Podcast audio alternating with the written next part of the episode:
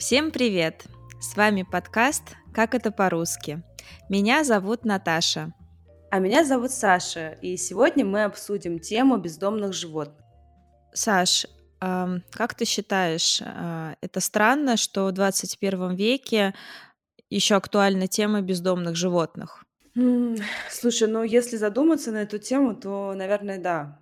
Когда мы достигли как человечество таких успехов в стольких разных сферах, мы уже слетали в космос и, эм, и так далее, и придумали всяких роботов, но до сих пор не можем решить проблему животных, которые на улице. Так что да, если на эту тему задуматься, это, конечно, абсурдно.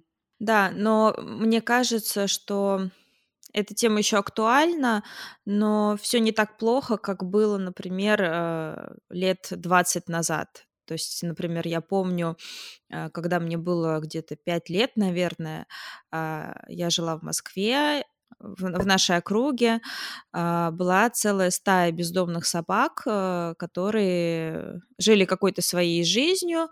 А, они были не опасны, ну, по крайней мере, я не знаю ни одной истории о том, что кто-то там а, из этих собак а, кого-то укусил или причинил кому-то вред, и их даже подкармливали этих собак там, соседи, а, но тем не менее была такая проблема. Были э, собаки, которые жили сами по себе на улице.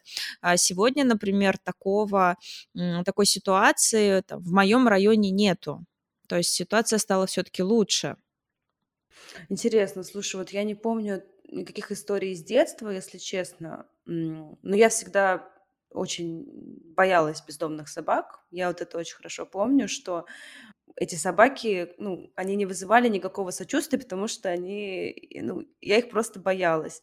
А сейчас уже, когда я взрослая, я думаю о том, что, ну, мне вообще сложно понять, как э, можно выбросить собаку, которая жила у тебя дома, которая была там членом твоей семьи, просто оставить ее на улице. Я вчера буквально слышала такую историю, в Греции начался экономический кризис а, в 2008 году. Просто десятками люди оставляли своих животных на улице, потому что не могли больше их прокормить. Из Афин, из столицы Греции, брали своих собак и отвозили их там, не знаю, за 100 километров от города и оставляли их на каком-то там пустыре.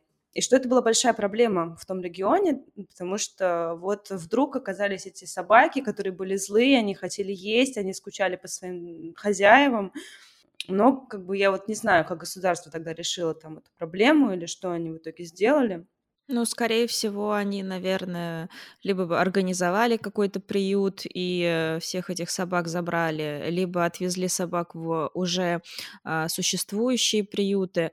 А, вообще, мне кажется, что вот тема бездомных животных, она сопряжена с темой э, человеческой ответственности и с тем, а, как вообще животные появляются в семьях, и мне кажется, что один из э, путей решения этого вопроса это чипирование всех животных. То есть, например, там у нас всегда э, жили собаки в доме, сейчас у нас есть собака.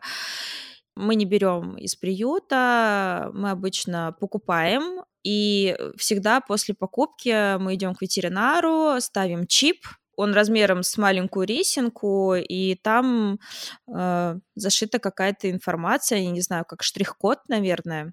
И по этому штрих-коду собаку можно распознать. Есть специальный аппарат, он может считать информацию на этом чипе, и там, наверное, записаны данные владельцев. И таким образом можно восстановить, условно, если собака потерялась или, не дай бог, собаку бросили, чип этот нельзя вытащить, он подкожный. Ну, мне кажется, это уже возлагает ответственность на людей, которые берут э, животного к себе домой, неважно, за деньги или бесплатно. И, ну, и мне кажется, вообще нужна система паспортов, да, система документов для животных. Но, кстати, ты знаешь, я сейчас подумала о том, что э, есть большая разница между бездомными собаками и бездомными кошками. Ну, мне кажется, в принципе, это такие разные не знаю, можно ли сказать характер по отношению к животному, но, э, да, есть такое выражение: "Кошки гуляют сами по себе". Вот, э, они немножко, они все-таки более привыкли сами себе находить еду, они меньше, мне кажется, ну, нуждаются в компании. То есть очень много, например, в деревне, вот к бабушке ездила в деревню, когда я была маленькая, и там все время были кошки, которые были, ну, вроде как бездомные, но при этом они заходили в гости ко всем, кто-то там рыбу даст, кто-то даст молока, кто-то даст там еще чего-то. А мне кажется, собака, она больше нуждается в какой-то компании. Помимо того, что ты сказала про паспорта и про чипы, мне кажется, еще вот интересное есть э, решение, которое в некоторых странах существует. Это налог на животных домашних. То есть, например, в Австрии есть налог на собак. Если ты покупаешь или берешь из приюта животное, ты должен каждый месяц или каждый год платить какую-то сумму, ну, то есть за то, что вот у тебя это животное есть. Это тоже в том числе, мне кажется, для для того, чтобы люди чувствовали вот эту ответственность. И таким образом вот они уже более осознанно к этому подходят, и понимают, что это не просто какая-то игрушка, которую э, вот сейчас у них поживет, а потом ее можно выбросить. Да, я с тобой согласна. Мне кажется, что, наверное, нужно прививать какое-то чувство ответственности людям за животных. И, конечно, хотелось бы, чтобы было все меньше бездомных животных э, на улицах, и чтобы как можно больше было животных, а, собственно, в домах, в тепле, в уюте, в семьях. Да, да, абсолютно согласна. В Грузии, например, бездомные животные, их ловят, им делают все прививки, которые нужны, а, их проверяют, я так понимаю, на какие-то заболевания, и им ставят всем чипы, и они поэтому ходят по городу с такой, как ну да, как пуговка, в общем, в ухе. Это тоже, мне кажется, меняет э, отношения, потому что даже уже, ну, даже если ты идешь по улице, ты видишь, что вот бездомный пес, ты видишь, что у него вот этот чип стоит, и ты уже чувствуешь себя безопаснее потому что он вакцинирован, да, потому что он не несет никакой опасности. Я согласна с тобой, да. Ну, мне кажется, что эту проблему можно решить не только на уровне государства, но и на уровне какой-то просто гражданской инициативы.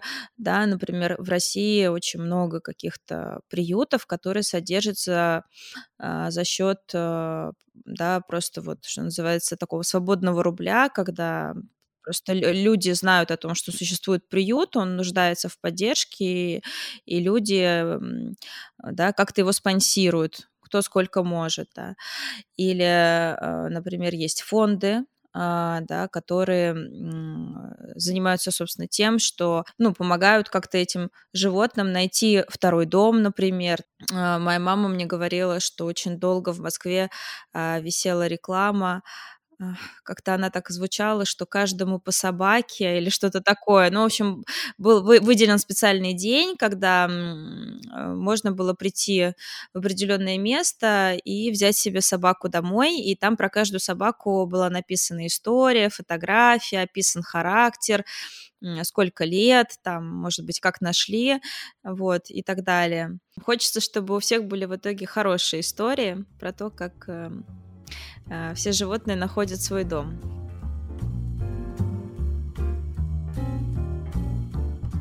С вами был подкаст «Как это по-русски». Расшифровку этого эпизода вы сможете найти по ссылке в описании. Пока! Пока!